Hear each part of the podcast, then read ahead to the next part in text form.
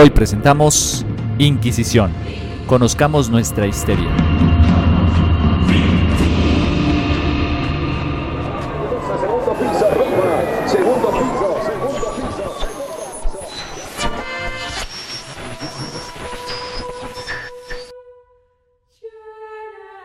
En el último día de la creación, presuntamente un domingo, Dios dijo, hagamos al hombre a nuestra imagen conforme a nuestra semejanza. Y el hombre, conforme a su imagen y semejanza, creó a Dios. Templos, pinturas, vitrales, novenas, veladoras, estatuas, medallas, estampitas, muñecos, bebedizos, libros, oraciones, camisetas y todo cuanto adminículo se pueda usted imaginar ha sido creado y adaptado al mercader de la fe.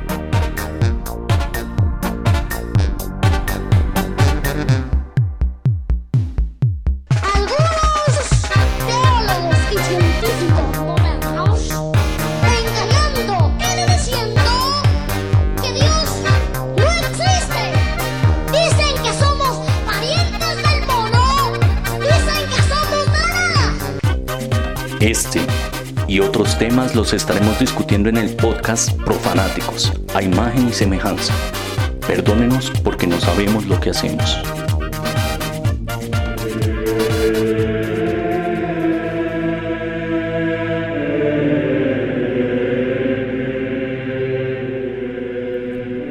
Los prejuicios, estereotipos demoníacos e histerias religiosas de la España conquistadora migraron en barcos hacia tierras indígenas, con misioneros católicos, cristianos nuevos expulsados, negros africanos esclavizados y todo su lastre religioso de rechazo, estigmatización y traumáticas relaciones socioculturales. Ante este panorama, la Inquisición nace para ejercer vigilancia y presión en forma de tribunal episcopal, con el propósito de examinar todo tufillo de herejía que podía ser objeto de condena y censura, con mecanismos que la historia los ha exaltado, pero que en realidad no eran más que un sistema de control cuya sofisticación continúa en la actualidad con guerras santas, índices de libros, censura de lo distinto y otras formas de espíritu inquisidor que buscan legitimar una tradición conservadora y anacrónica en contra del libre pensamiento y nuevas formas de actuar y construir el mundo. Hablando hoy de mitos, brujas y demonios, Inquisición, conozcamos nuestra histeria en el episodio 37 del podcast Profanáticos, a imagen y semejanza. Bienvenidos. Un saludo para todos los profanáticos que nos escuchan en este episodio 37 del podcast. Les habla Simón el Mago y hoy contentos porque vamos a abordar un tema que para muchos ha sido de bastante inquietud en las películas, llevado precisamente como un periodo de la historia oscuro como es la Inquisición, ¿no? La Inquisición que nace por allá en Europa, que llega a América y a la que se le responsabiliza en muchas ocasiones de manera un poco irresponsable de todo el genocidio de indígenas que se dio. Entonces vamos a abordar todos estos temas que están asociados a la Inquisición, pero como lo dice el nombre del podcast, intentando entender un poco aquello de conozcamos nuestra histeria, es decir, hablar más sobre esas formas de inquisición que de una u otra manera hoy las tenemos reproducidas con nuevas formas en la actualidad, nuevos radicalismos religiosos, como por ejemplo la Guerra Santa y todo este fenómeno de nuevos activistas radicales que persiguen, por ejemplo, a toda la comunidad musulmana que se ha propiciado con genocidios como el de Charlie Hebdo, por ejemplo, que podríamos recordar, o también radicalismos políticos, donde se ha servido de la religión precisamente para buscar legitimar nuevas formas radicales, a través de ideologías, incluso en una crítica muy fuerte del cristianismo, una iglesia que poco a poco ha venido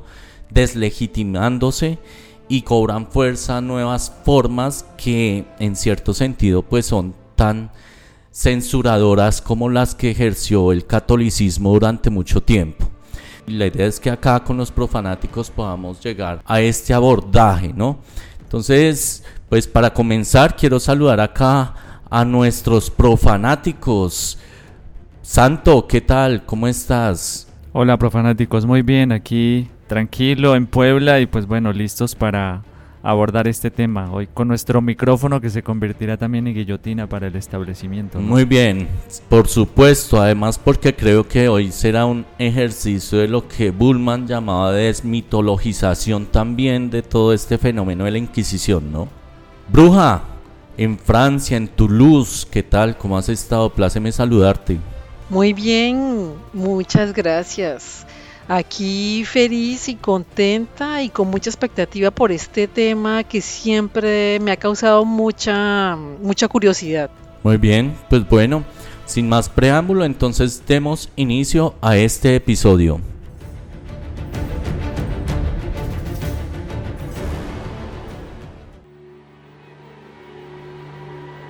La Inquisición, como lo decíamos, es un fenómeno que nace en la Edad Media como una institución dentro del catolicismo.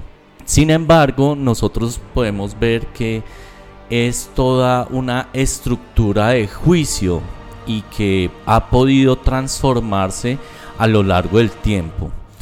Sin embargo, pues hay una trayectoria fundamental que va a estar marcada en ese catolicismo y sobre todo por allá en la Francia del siglo XIII donde a propósito de esto va a jugar un papel importante la comunidad de los dominicos, ¿no? Los grandes inquisidores de la historia. Santo, ¿tú qué nos puedes contar un poco sobre la trayectoria de la Inquisición y de pronto de entrada qué elementos, incluso mitos, podríamos comenzar a poner en tela de juicio para entender un poco más este fenómeno? Perfecto, bueno, yo creo que antes de abordar eh, también hay rasgos muy generales el tema de la Inquisición. Hay que resaltar que todos los entes de poder o todos los establecimientos de poder siempre van a crear métodos de control. O sea, lo vemos desde la época romana o, bueno, previo a la época romana también. Quien ostenta el poder siempre va a tener esos mecanismos de control y siempre va a querer imponer o a salvaguardar, ¿no? A salvaguardar, pues, este, lo que tiene, ¿no? Que es el poder como tal. Otra cosa que hay que entender es que el mundo no solo medieval, sino previo al medieval y ya hasta la época moderna, no se puede entender el tema de lo secular aparte de lo religioso. ¿sí? Entonces yo creo que entendiendo estas dos cosas, también podemos decir que la iglesia ostenta el poder durante muchos años, digamos que casi mil años, maneja el tema político en, toda Europa oriental y occidental. Y yo creo que hay que verlo desde ahí. Yo creo que cuando nosotros tratamos de hacer interpretaciones muy a priori con nuestras propias categorías, ahí es donde caemos en ciertos sensacionalismos o mala interpretación o a veces decimos que según lo que nosotros hoy tenemos porque ya están los derechos humanos y no sé qué, entonces hacemos esas lecturas desde nuestro propio sentir y nuestro propio vivir, pues yo creo que ahí es donde nos quedamos cortos, ¿no? Entonces quiero que entendamos primero eso, que todo ente político que ostente poder siempre va a tener el control y siempre va a ejercer la fuerza, ¿sí? Hasta nuestros días, el Estado y demás. Lo otro es que religión y Estado, o religión y política, o religión y emperador estaban siempre de la mano. Y lo otro es nuestras categorías. no podemos leer como tan a priori las categorías con nuestras categorías lo que, lo que pasó en el pasado. Entonces yo creo que entendiendo eso, pues ya podemos centrarnos un poco al tema de la historia de la Inquisición, que precisamente nace como institución, digámoslo así, muy arcaicamente, en 1184 en Francia, en el sur de Francia, cuando pues precisamente habían como otros estilos de vida, otras maneras de ver y otras maneras de sentir la religión. En este caso se trataba de los cátaros y los albigenses, que tenían una, un cariz un poco más eh, eh, dualista, ¿no? donde el cuerpo era visto como algo muy malo y había que salvar el alma, y un poquito más este, desde, de tipo gnóstico, ¿no? Entonces esto como que le hacía ruido al, a quien ostentaba el poder, a la iglesia y, a los príncipes y a todo lo que, que, estaba como poder. Entonces por eso nace, ¿no? Y ahí es donde vienen precisamente estas represalias ante estas personas, que no fueron pocas y hubo bastante, digámoslo así, como fenómenos de persecución y de también de, de muerte, ¿no? Y de quema de, de personas, o sea, eso es innegable. Entonces esto se da en el sur de Francia. La Inquisición así primaria se da en Francia y también en Italia y ya se ratifica como estatuto pontificio en 1231 con Gregorio IX o Gregorio IX. Y ya en España, pues esto ya es posterior, en el siglo XIII en España, o sea, finales del siglo XIII, concretamente en 1478, de la Inquisición también surge como un sistema de control, pero mucho más sistemático, un poco más burocratizado, ya más político, ya más unido al tema de los reyes católicos con, con la iglesia. En ese momento los reyes católicos tenían mucho poder, incidían mucho sobre el papado y entonces ahí es donde se establece como estatuto burocrático, político y jurídico muy potente en España. Entonces ahí es donde precisamente surge por tres culturas que estaban conviviendo y pues no era tan fácil la convivencia, o sea, relativa paz, había relativa paz, pero pues ya sabemos que los moros fueron o los musulmanes fueron este, expulsados en 1492, también los judíos, o sea, España ya se empodera porque se unen los dos reinos, el reino de Castilla, el reino de Aragón, ya tiene poder, empieza el tema de América, bueno, en fin, muchas cosas, empieza a cambiar el mundo, ¿no? Y entonces en este momento, pues también habían, por ejemplo, judíos o neoconversos, pues que tenían plata, que manejaban la economía, que eran los banqueros y demás, entonces empieza a sospechar de ellos. Y se sospecha sobre todo los neoconversos, entonces ahí es donde viene cierto mecanismo de control, o sea, no hay que entender la Inquisición siempre como que vamos apresamos gente que piensa diferente y a la hoguera. O sea, eso es lo que siempre como que pensamos, sino que eran mecanismos de control porque habían temas económicos, habían temas religiosos, habían temas medio ambiguos, habían unos que eran neoconversos. Entonces, en un, en un estado, eh, hablándolo en categoría, no, no en política, sino en un estado este, de, de, poder, ¿no? como el de los reyes católicos, pues necesitaban salvaguardar también ciertas cosas. Y pues esto unido a la religión, que es donde más adelante hablaré de Torquemada, que es una persona que también viene como, este, como ícono ¿no? de, la, de la Inquisición. Pero quiero que entendamos esto también, que hay una mezcolanza de muchas cosas, económicas, políticas, religiosas, y en medio de eso se tiene que tener control.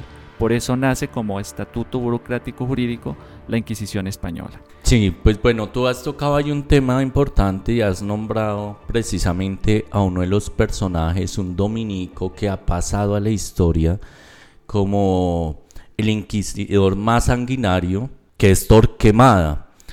Hoy hay muchos estudios, creo que tú has tocado un tema y es comprender que también se ha hecho una exageración con el tema de la Inquisición.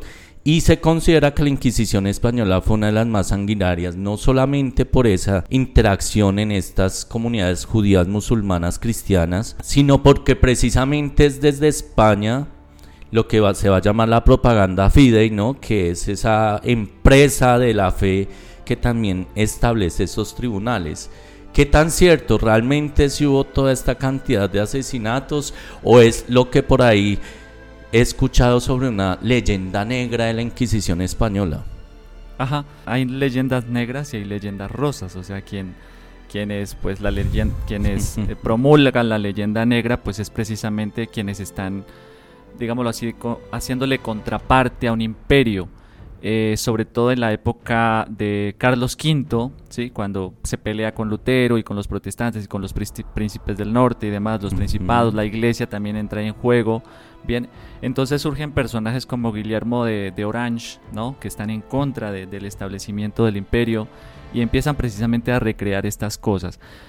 Eh, entonces, el personaje de Torquemada eh, sigue siendo hasta el día de hoy muy ambiguo, pero no hay que negar en la época, mientras él estuvo este, organizando la Inquisición y mientras él estuvo al frente, sí hubo bastantes, este, eh, hubo bastantes, como se diría, muertes por enjuiciamiento inquisitorial. Bien, entonces eso es innegable. Es innegable también el tema de la expulsión, o sea, de hecho el mismo Torquemada fue quien le dijo a los reyes católicos que expulsaran a los judíos, ¿sí? A los judíos. algunos se les permitió pues quedarse, les, les decían pues que, que podían este, convivir siempre y cuando se convirtieran, era quienes le llamaban marranos y demás, y también a la comunidad musulmana, o sea, sea, como que váyanse, pero si se quieren quedar, pueden hacerlo, pero si se convierten, ¿no? Entonces, en esas conversiones, muchas veces quedaba por ahí como debajo de la mesa los ritos y de, de la antigua religión, ¿no? O sea, lo seguían practicando. Y ahí era donde venía precisamente la fuerza estatal, inquisitorial, eclesiástica, a tener el control. Entonces, sí hubo fusiones, sí hubo muertes, y, y en estos llamados actos de fe, pero eso es otra cosa, que creemos que como que el espectáculo del acto de fe era, pues vamos niños, jóvenes, grandes, adultos, viejitos a ver a la plaza cómo queman personas. Y esto realmente se dio muy poco. O sea, los actos de fe era más como el juicio que se le hacía y al final se le pasaba al ente, digamos, lo secular, para que dijeran, bueno, si es para ejecutar, pues vayan ustedes y lo ejecutan. Pero el acto de fe era más como ese tribunal público para decir, mira, si ustedes hacen esto, si ustedes son neoconversos y no practican el asunto, pues miren lo que les va a pasar, ¿no? Pero no es como el sensacionalismo que se, que se promulga hoy en día, ¿no? De que por todas las plazas en España habían hogueras así con leña verde y quemando gente, pues yo creo que eso hay que desmitificarlo también, ¿sí? Pero también es cierto que este, no hay que dejar de lado el tema de que si hubo bastantes ejecuciones, se hablan, unos hablan de 3.000, otros hablan de 6.000 y los más este, eh, osados hablan de 10.000 personas en la época de Torquemada, pero es un tema que no se ha esclarecido hasta el momento. Ok, bueno, en ese orden de ideas, por ejemplo, siempre también me llamó la atención Giordano Bruno, un Savonarola que eran, incluso Savonarola fue inquisidor y él termina enjuiciado por sus radicalismos, pero en esta historia de la ciencia en el Renacimiento aparece Galileo Galilei y se dice que fue también intervenido por la Inquisición. ¿Qué podríamos conversar acerca de este asunto?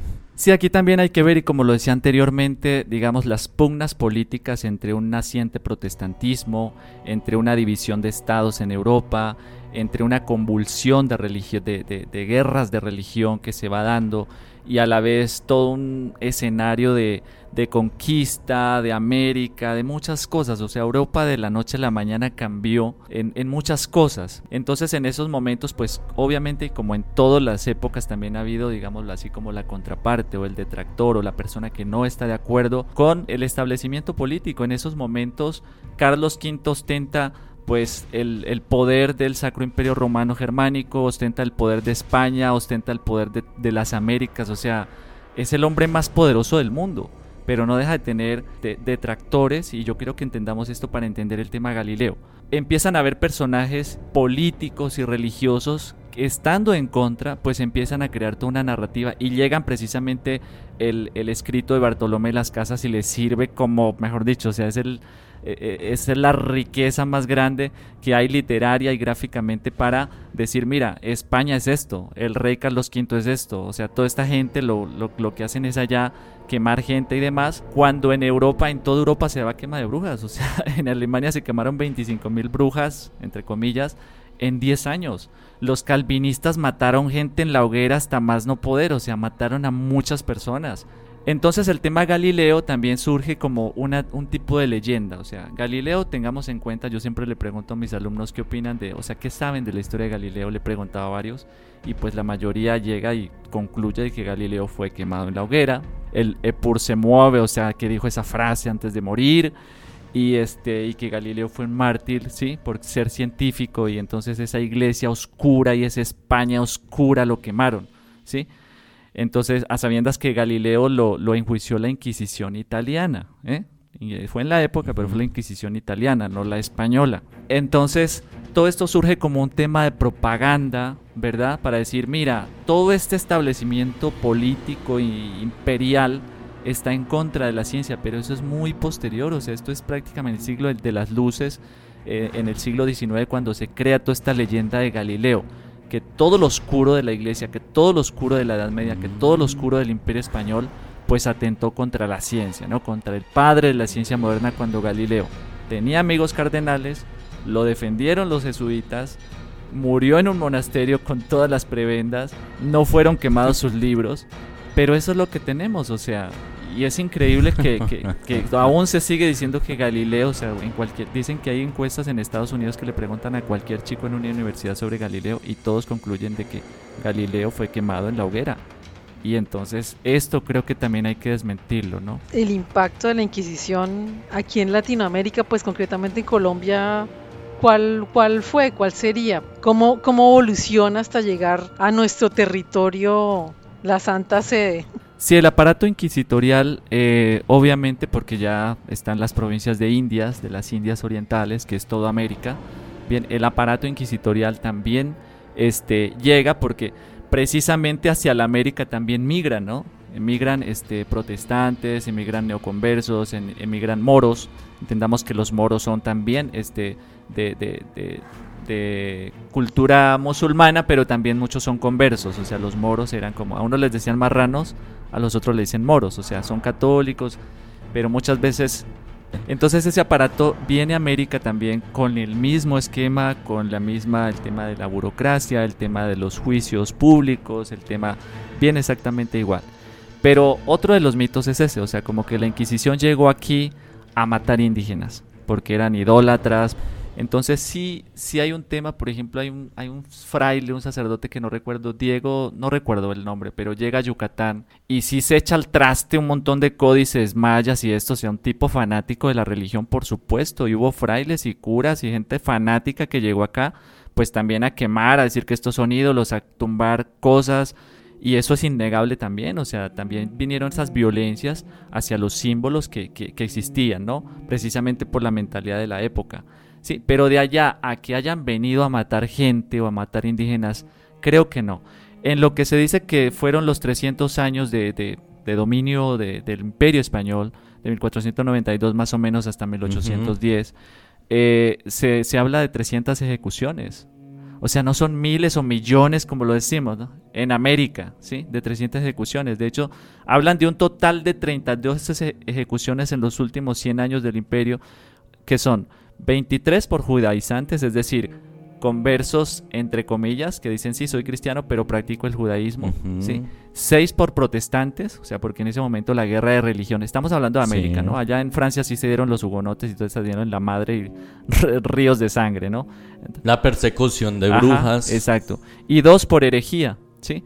Entonces este tema de cuando vamos a la Ciudad de México, a Cartagena o a Lima, en toda esta parte, todos estos museos inquisitoriales, todo eso es un invento del siglo XIX para decir, mira, esa oscuridad que reinó era lo que usted y nosotros trajimos las luces, nosotros trajimos a Voltaire, nosotros liberamos a América, nosotros los liberamos a ustedes de todo eso, nosotros pusimos el capitalismo con Inglaterra y todo eso que hay en la, en la antigüedad, todo eso es todo eso fue lo que ustedes vivieron y eso fue lo que... Entonces nos van metiendo psicológicamente el asunto y pues eso es grave porque realmente no tiene sustento histórico. Entonces, el tema es, ni leyenda rosa de decir que pues todo lo que trajo España, todo lo que hizo España fue bueno, fue excelente, fue lo mejor, pero tampoco leyenda negra, o sea, de decir que pues fue lo peor del mundo que fue lo más violento, cuando se sabe que en Prusia, en Alemania, en todas partes, pues habían ríos de sangre y hogueras por todas partes también, pero eso nunca se dice, ¿no?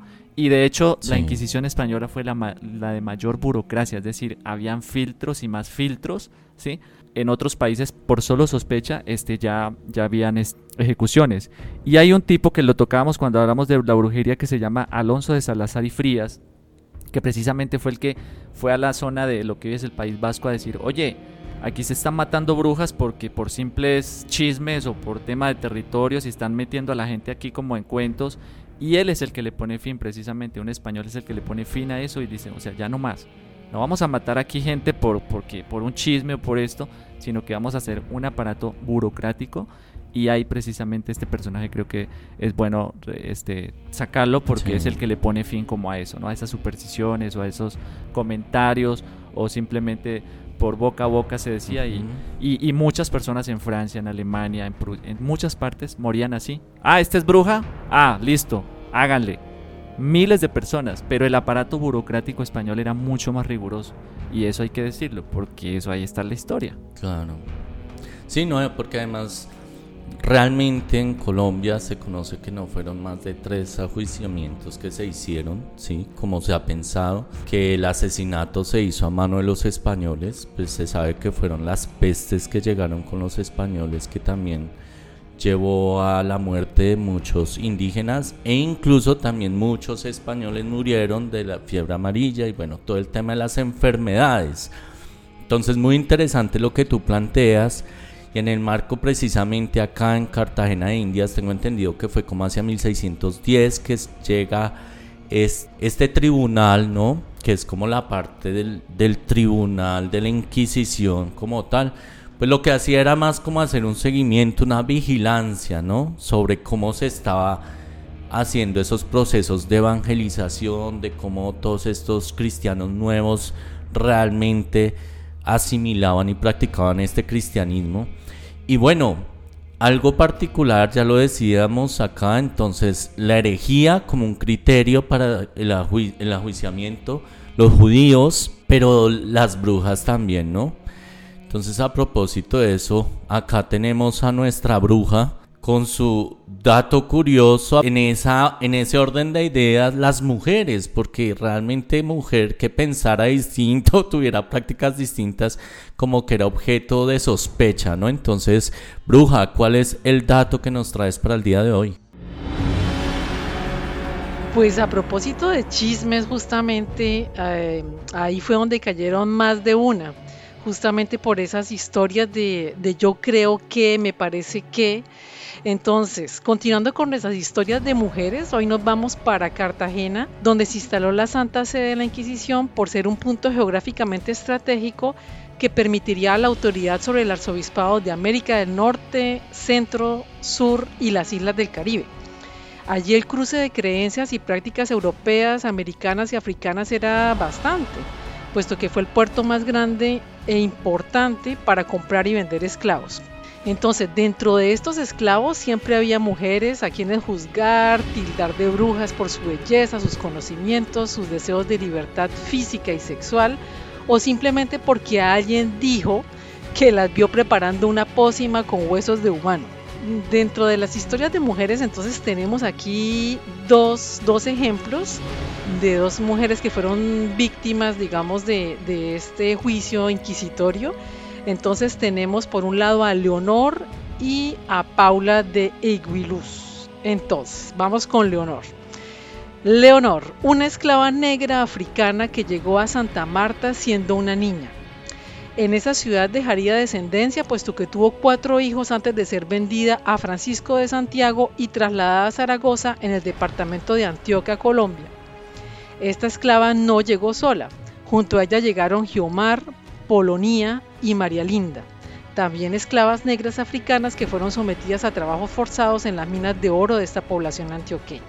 Leonor fue la primera mujer esclava en ser acusada de brujería por su propio eh, dueño, Francisco de Santiago, en 1618, porque él sospechaba que podía ser bruja.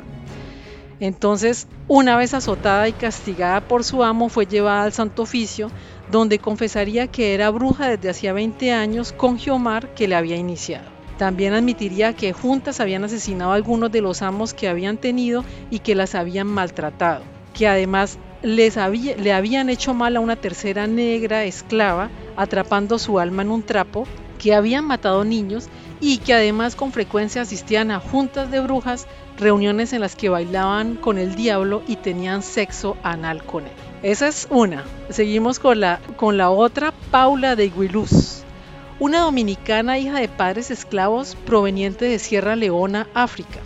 Fue vendida a los 13 años se hizo famosa por el arte de la seducción, la medicina natural, el poder mágico de la palabra y las creencias religiosas. Su delito, enamorar a sus amos, quienes la consentían con lujosas prendas de vestir y joyas en su natal República Dominicana, luego en Puerto Rico y finalmente en Cuba, donde a sus 34 años se enamoró de Joan de Iguiluz, quien le dio su apellido y con quien tendría un hijo razón por la cual la esposa legítima de este señor la acusó pues de, brujería. Entonces aquí viene pues toda la, la, historia de que la llevaron pues ante el tribunal y Paula se defendería ante la audiencia asegurando que solo curaba el alma y llenaba de amor a las parejas. Ella declararía ante los jueces, abro comillas, hago pócimas, baños, amuletos y ungüentos para ligar amantes y hacer que el esposo infiel jamás vuelva a hacerlo. Todo eso acompañado de oraciones. No soy bruja ni tenía a mi amo Joan hechizado. Lo que pasa es que él me quiere bien. Cierro comillas. Paula vendió sus menjurjes y consejos a mujeres criollas y blancas quienes le pedían amarres para que su pareja no las abandonara y hasta hierbas para ser las mejores en el sexo. Y fueron estas mismas mujeres quienes después declararían en su contra. Según el historiador Juan de eh, Blasquez, de los 584 casos que se juzgaron en los tribunales suramericanos, más de la mitad se realizaron en Cartagena. En su libro Brujas e Inquisidores de la América Colonial nos cuenta que las sentencias por lo general no fueron duras, las condenas consistían en castigos de 200 azotes, o eran condenadas a cadena perpetua en una celda de palacio o en el mejor de los casos el castigo era cuidar a los enfermos en una clínica de la ciudad. Las condenas no eran para nada comparables con las de las justicias civiles europeas que no dudaban en enviar a la hoguera a cuanta supuesta bruja caía en sus manos. Mejor dicho, en resumidas, estas mujeres fueron acusadas por tener una cosmovisión diferente con una cantidad de conocimientos como la yerbatería, oraciones, adivinación, que para la iglesia eran absolutamente inaceptables. Bueno, miren qué interesante entonces, y precisamente es que el baile, estas prácticas del amor, de la poesía, pues hacen parte de esa sospecha, además que se asocia mucho a esas deidades de estas comunidades eh, indoamericanas, donde precisamente lo, el bueno, el Dios bueno y el Dios malo estaban en una interacción permanente y no se le tenía esa, esa moralización o esa estigmatización que quizás desde el cristianismo podíamos ver.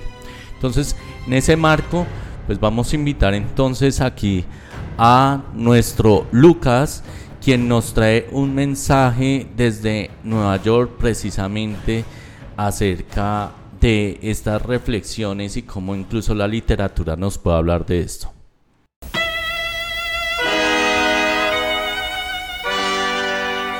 Carta de Lucas a los profanáticos. Hermanos, si hay algo en lo que Colombia ha tenido éxito, aparte de la corrupción, es en la industria televisiva tanto en lo técnico como en sus contenidos. Este éxito es en gran parte gracias a las telenovelas o culebrones como también se les conoce. La mezcla de buenos directores, escritores, actores con formación académica e historias originales han dado como resultado productos televisivos de exportación que han entretenido e hipnotizado a grandes y chicos. Con relación al tema de este podcast, se me viene a la cabeza el título de La pezuña del diablo una telenovela basada en la obra homónima del escritor Alfonso Bonilla que fue llevada a la televisión en versión libre en el año de 1983, dirigida por David Stiebel con libretos de Julio Jiménez y realizada por RTI Televisión. Dentro de su elenco contaba con grandes y recordados actores como Raquel Hércole, también conocida como la Sofía Loren colombiana, Ronald Ayazo y Kepa Muchastegui. Hasta agradables. Lo único que sé es que han venido a arrebatarme el conocimiento de las causas de fe que hasta ayer yo estaba entendiendo. Quizá usted y todo el pueblo de Cartagena los miren como si fuera la salvación, pero para mí no son sino unos intrusos. Y así los observaré hasta que me demuestren lo contrario. La historia se desarrolla en la Cartagena colonial hacia el año de 1610. La historia centra su narración en temas como la llegada de la Santa Inquisición a la ciudad, proveniente de España, la vida del primer inquisidor de la ciudad, don Juan Mayorga, la práctica de brujería y hechicería, la quema de herejes, la presencia de San Pedro Claver como defensor de los esclavos y los pecados de los curas de la época, donde quiero acotar lo siguiente. La solicitación de favores sexuales por parte de los sacerdotes fue una práctica muy común en la Cartagena del siglo XVII. Un representante de la orden de los dominicos cae en este pecado cuando una hermosa doncella acude al sacramento de la confesión y muestra sus juveniles senos al anciano cura, que para que borre la huella que debajo de estos había dejado en la noche anterior la pezuña del diablo, la pata de la cabra que deja el diablo a quien es poseída por él. La telenovela marcó un granito en la historia de la televisión colombiana por su narrativa y actuaciones, incluso por su música. En un blog para el periódico El Universal, el escritor e historiador colombiano Ubaldo Eyes dice, Error garrafal del director de la obra de televisión quien sin escrúpulos de ninguna naturaleza declara que uno de los ganchos del éxito de la pezuña ha sido el de explotar con prudencia la inclinación de la gente por el sadomasoquismo. Por una parte y por otra, la decisión del libretista de inventar toda clase de horrores y errores históricos con tal de cautivar la audiencia que sumó 9 millones de personas por noche en el año de 1983 cuando se proyectó la novela, la cual contribuyó en mucho a la tergiversación que tienen los cartageneros de su propia historia. Esto lo dijo el historiador. Además, también causó la indignación por parte de algunos actores negros con la actuación que hizo Ronald Ayazo donde representa a un esclavo negro, teniendo en cuenta pues que Ronald Ayazo no es negro, sino que fue pintado para el papel. En fin, Darle gusto a todo el mundo es algo verdaderamente imposible. Para los más jóvenes que escuchan este podcast, vale la pena que echen un vistazo a algunos apartes de la novela que se pueden encontrar en la red y para otros, como yo, seguramente recordarán la novela como un producto de calidad hecho en Colombia. De mi parte, eso es todo, o mejor dicho, nada. Desde Nueva York se despide Lucas.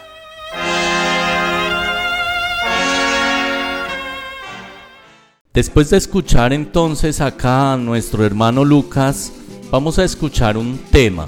Chuchumbe es un término que significa pene o acto sexual, que tiene relación con el cumbe y se refiere a las danzas que se practicaban por parte de los negros en toda esta época de, la colonia. Estamos hablando en el siglo XVIII. Entonces el chuchumbe es un son jarocho de Veracruz que nace en el contexto de una denuncia de Fray Nicolás Montero donde él al observar cómo se hacen estos bailes eróticos que son bastantes cadentes, pues él lo denuncia ante la Inquisición de México y este son y baile comienza a popularizarse en toda la ciudad de Veracruz.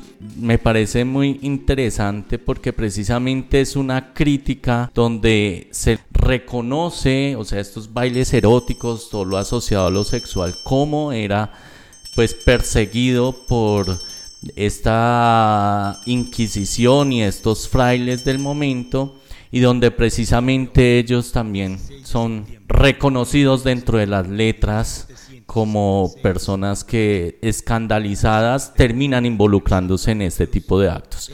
Entonces, en voz del grupo Nesh Kala, a partir de una revisión documental que hicieron sobre lo que fue todo el proceso de la Inquisición en México, vamos a escuchar entonces de su álbum La música prohibida por la Inquisición con Chuchumbe.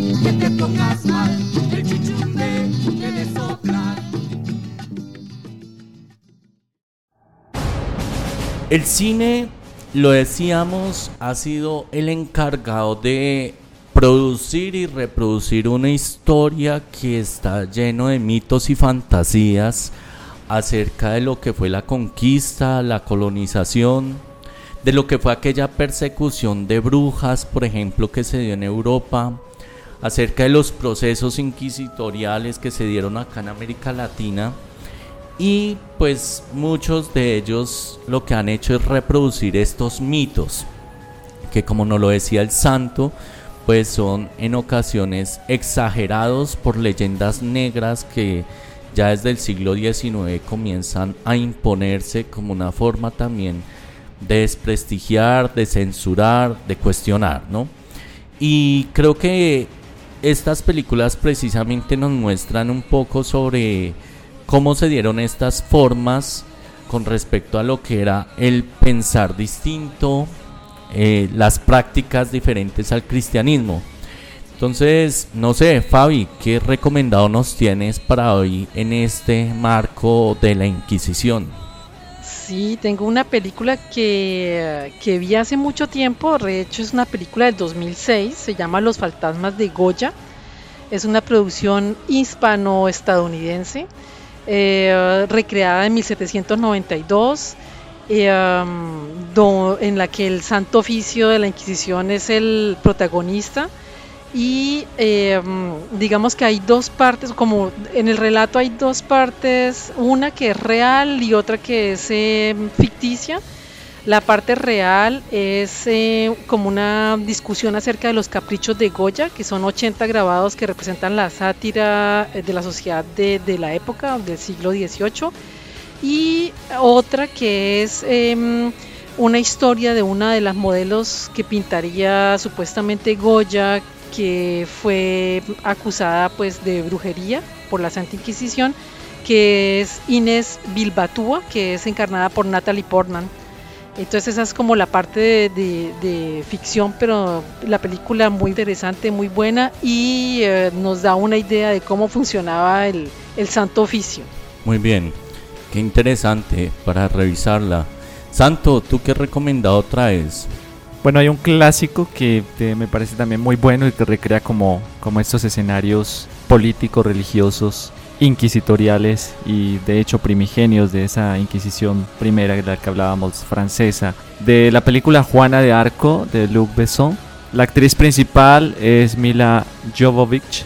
Entonces creo que es muy bueno traer la colación precisamente por eso, porque al final hay un tema de lucha política, hay un tema de visiones religiosas y al final hay un tema de inquisición o condena ¿no? a esta persona por parte de las autoridades inglesas. Entonces, eh, se las recomiendo, es muy buena y pues creo que también la han visto porque está por todos lados, pero este recrea un poco lo que estamos aquí hablando. Pues bueno, yo en este marco traigo una película que parte de una novela que es El nombre de la rosa de Humberto Eco, una novela de 1980 donde se recrea en una abadía del norte de Italia una investigación de crímenes que se dan precisamente en esa tensión entre comprender el sentido racional del crimen y quizás esa mirada que se hace en este monasterio benedictino de lectura de condena, de que el, el demonio es el que está generando este tipo de crímenes. Y en el fondo se dan unos asesinatos en serie a propósito de un libro que es el Tratado de la Poética de Aristóteles y que pues habla de la risa, porque la risa en la época era algo que se condenaba. Yo siempre hablo de la importancia de, detallarnos, por ejemplo, como en las imágenes religiosas siempre vamos a encontrar que los santos son serios, o sea, la risa es algo que no no es propio del santo ni del religioso. Entonces es muy interesante. La película pues es dirigida por Jean-Jacques Anod. El protagonista es precisamente haciendo de fraile franciscano sin Connery. Y creo que acá podemos visualizar también una forma de inquisición que no obedece solamente a la práctica, a lo demoníaco, sino es también al pensamiento, ¿no? O sea, como el pensar distinto también era objeto de censura y al ser objeto de censura, pues era objeto de examen por parte de los tribunales de la Inquisición. Precisamente en esa dinámica de controlar, de que lo distinto no pudiera entrar y que se mantuviera como esa mirada. Entonces es muy interesante, recomendada, es una película de 1989. Entonces para que nos acerquemos, conozcamos un poco y bueno, podamos seguir profundizando en este tema de lo que llamaríamos también mitos y leyendas de la Inquisición. Entrando ya entonces en la actualidad, hay como varios elementos que quisiera acá discutir con los profanáticos y que me llaman mucho la atención y son esas nuevas formas de inquisición. Hay que recordar, por ejemplo, que el Santo Oficio después del siglo XIX ¿sí? principios del siglo XIX que termina, se va a convertir en la congregación de la fe, ¿no? que es precisamente un nuevo estamento que lo que busca es tener un control teológico sobre aquellas reflexiones que se van haciendo y creo que por ejemplo un periodo fundamental que se vive en América Latina ya hablando del siglo XX es precisamente por ejemplo el fenómeno de la teología de la liberación, ¿no? donde la congregación pues va a jugar un papel importante condenándolo por esa afiliación entre el marxismo y una interpretación contextual de las Sagradas Escrituras en América Latina a propósito de la opción por los pobres y que comienza a ser también una persecución sistemática donde van a resultar también muchos religiosos muertos porque son alianzas que se dan por ejemplo entre la iglesia y el Estado. Sabemos de todo este fenómeno también de estados fascistas que se enmarcan en un radicalismo con la Iglesia Católica y se sirven de esto precisamente para perseguir, por ejemplo, en la época del comunismo. Y a hoy, por ejemplo, vamos a encontrar pues este fenómeno también de que ya lo estamos viendo más hacia Europa y Estados Unidos, de cómo emerge el Islam, pero al lado del Islam grupos radicalizados y cómo se comienza también a hacer como una persecución, que al final sabemos que es toda una estructuración de un sistema para poder seguir excluyendo pues todas estas culturas orientales, ¿no? Como por ejemplo en Francia, la migración, yo creo que ahí la bruja nos puede recrear un poco más sobre cómo se ha dado ese fenómeno. Entonces, esto es para contextualizar un poco y poder hacer la pregunta y discutir acá sobre cómo se dan esas nuevas formas de inquisición que creo que están enmarcadas en la censura, en nuevos mecanismos de vigilancia y control, como diría Michel Foucault, hablando de las estructuras, pero hoy como la psicopolítica, diría Jules Chung Han, es decir, cómo nos controlan desde el pensamiento, no desde las redes sociales, desde nuevas ideologías. Hoy lo distinto también es una forma ideológica. Curiosamente, esa es la paradoja para mí. O sea, pensar casi que volver sobre lo tradicional es disruptivo porque se van imponiendo unos nuevos símbolos.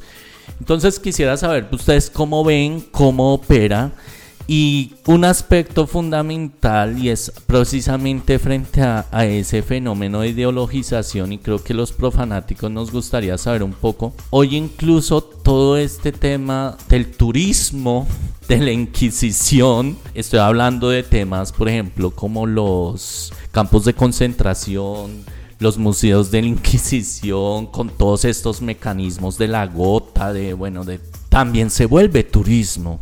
¿sí? Es decir, como hay un naturalismo, una mercantilización de todo este tema. No sé ustedes cómo lo ven y realmente, pues bueno, esto es también qué consecuencias puede traer, porque desde mi perspectiva creo que lo que hacen es ejercer un control muy fuerte donde terminamos siendo controlados y vigilados ya para seguir reproduciendo muchos de los mitos que se han venido dando, ¿no? No, yo, yo pienso que nunca habíamos estado tan, tan censurados, o yo creo que no, siempre hemos estado censurados, pero no con tanta visibilidad como ha sido en los últimos años. Y eso me ha parecido súper peligroso.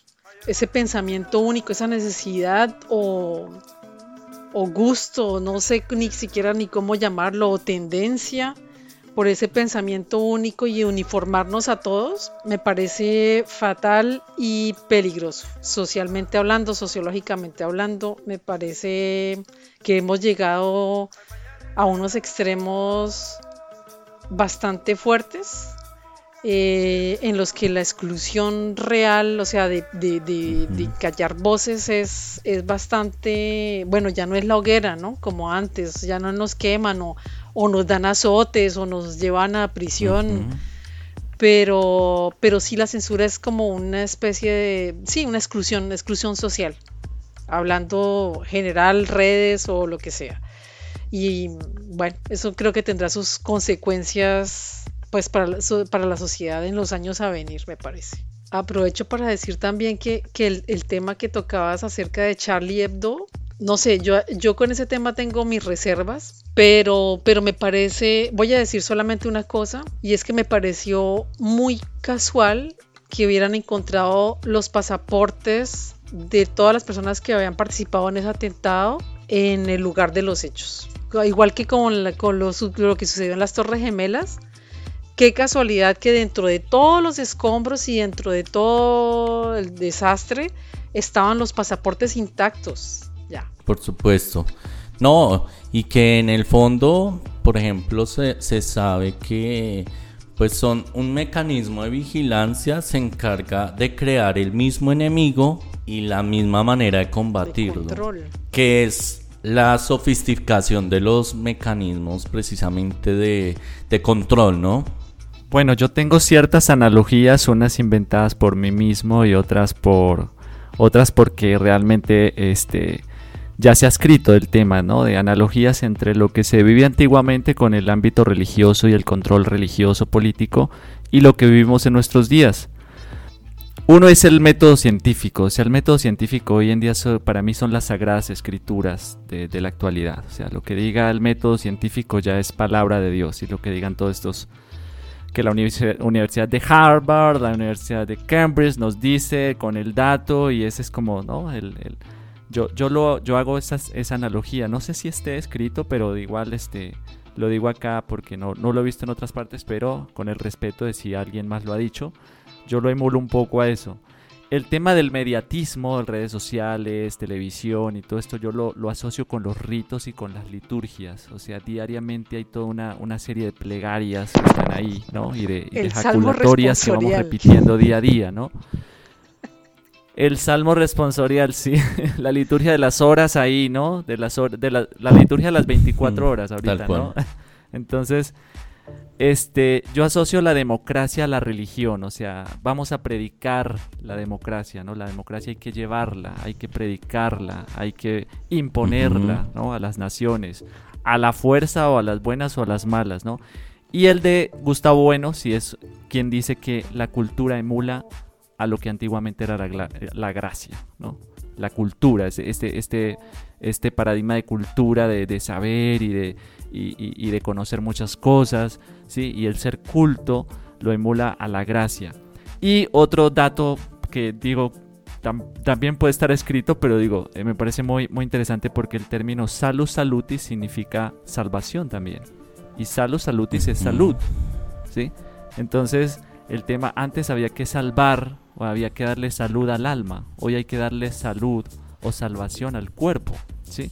Entonces este tema sanitario y todo esto también se convierte en un mecanismo de control de los cuerpos o de la biopolítica como lo hablabas trayendo a, a, Byung-Chul y a Foucault, entonces creo que esto es bueno como irlo pensando porque creemos que hoy en día pues este el oscurantismo no aparece, ya no está por ninguna partes porque ya vino San Voltaire y San Kant a decirnos que ya somos mayoría de edad, ¿no?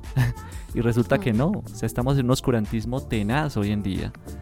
En medio de toda esta tecnología, en medio de lo mediático, hay un oscurantismo tenaz también, o sea, realmente hoy en día también como cual herejes tenemos que ir en contracultura, porque realmente la cultura, como en la Edad Media, donde la religión imperaba, imponía y controlaba, hoy en día también el establecimiento político, democrático, sanitario, cultural, mediático, pues nos tiene también jodidos, o sea, entonces eh, no es que ya estemos pues como en la etapa del, de la mayoría de edad, sino que creo que, y eso lo vemos en países supremamente desarrollados como Estados Unidos, o sea, donde, donde, donde hay muchas teorías todavía supremamente oscurantistas en, en, las universidades y en los colegios. Entonces creo que hay que ponerle atención al asunto, ¿no? Y no creer que ya dimos el paso.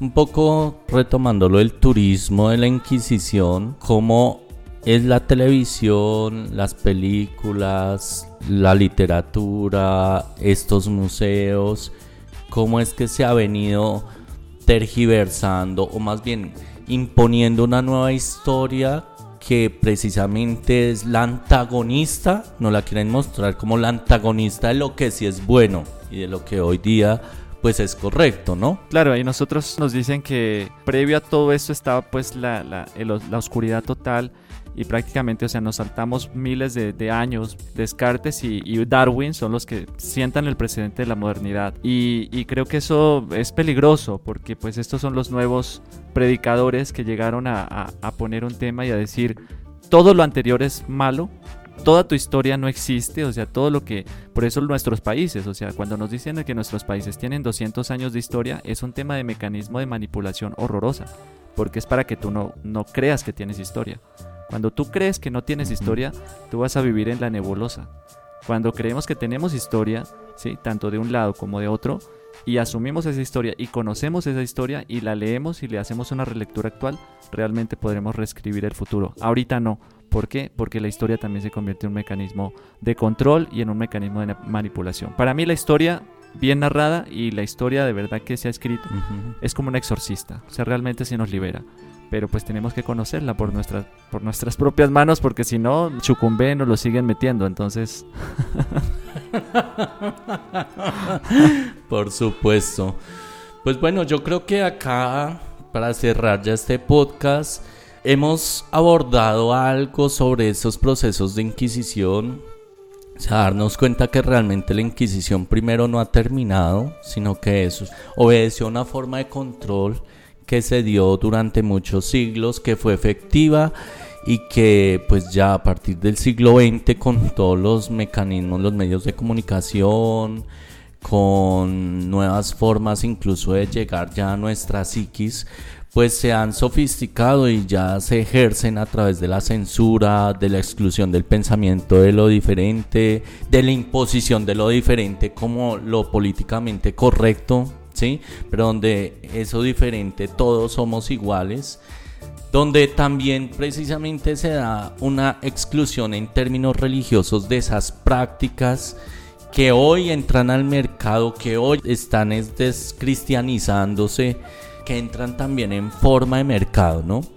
Entonces, creo que eso implica una mirada crítica, creo que implica también que sigamos profundizando en estos estudios sobre la Inquisición, que no fueron tan rimbombantes, tan oscuros como se muestran, porque precisamente muchos de estos inquisidores también hicieron desarrollos precisamente en lo que fue los derechos humanos, lo que fue la reivindicación de la ciencia, o sea, no era tampoco tan negativo como se mostraba. Y bueno, que en el marco de la histeria de la que nosotros hablamos es que precisamente el espíritu inquisidor es ese espíritu del juicio, de la condena, del ver en el otro el enemigo, de construir enemigos incluso que muchas veces son ficticios, es en función de legitimar alguna estructura establecida.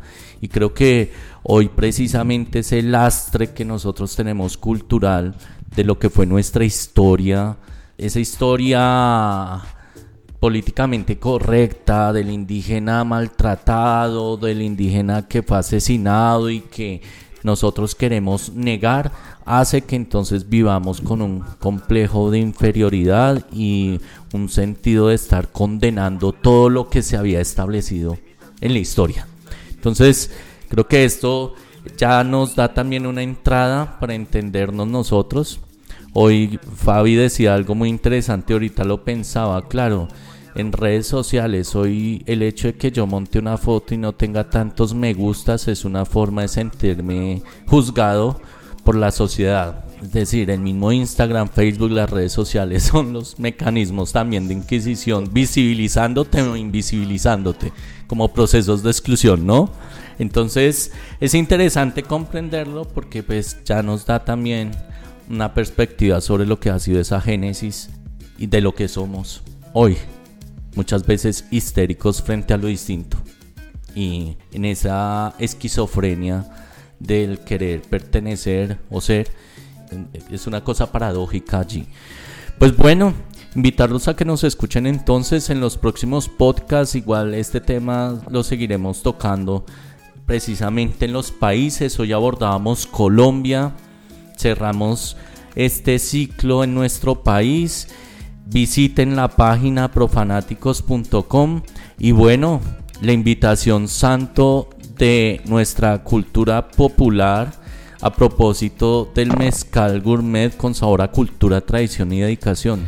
Muy bien, pues seguirlos invitando a que no dejen de seguirnos y también de empezar a consumir estos productos que ahí poco a poco vamos este, incrustando en el proyecto. En este caso, pues el mezcal, que precisamente hace parte y está anclado a, a la cultura popular y a las creencias de la que nosotros hablamos aquí en este podcast. Así que no se lo pierdan y si están en México, pues ahí pueden comprarlo en línea también en nuestra tienda. Muy bien, pues también saludar a toda la audiencia de la emisora Radio Digital América, por donde sonamos permanentemente. En Facebook, Instagram y LinkedIn seguiremos publicando nuestras parábolas los miércoles, nuestro dato inútil, profanático y bueno, todo lo que se nos viene acá a la cabeza a propósito buscando ser herejes de lo establecido. Santo, ¿con qué nos vamos para el siguiente podcast? Bueno, nos vamos con el episodio sobre México. Eh, en este caso vamos a tratar el tema de la conquista, la hibridación, los sincretismos aquí en México con un invitado muy especial, el doctor Gerardo Guizar, y vamos a hablar sobre sobre México, sobre nuestro amado México. Así que no se lo pierdan. Bueno, no se lo pierdan. Un saludo para todos profanáticos, esperando que tengan una excelente semana, fin de semana ya casi. Y bueno, entonces nos vamos con la tradición de nuestro Lucas presentada acá por el Santo. Bueno, en este caso vamos a escuchar una canción muy interesante de metal en este caso del grupo Avalanche, del álbum Llanto de un héroe de 1999, Torquemada.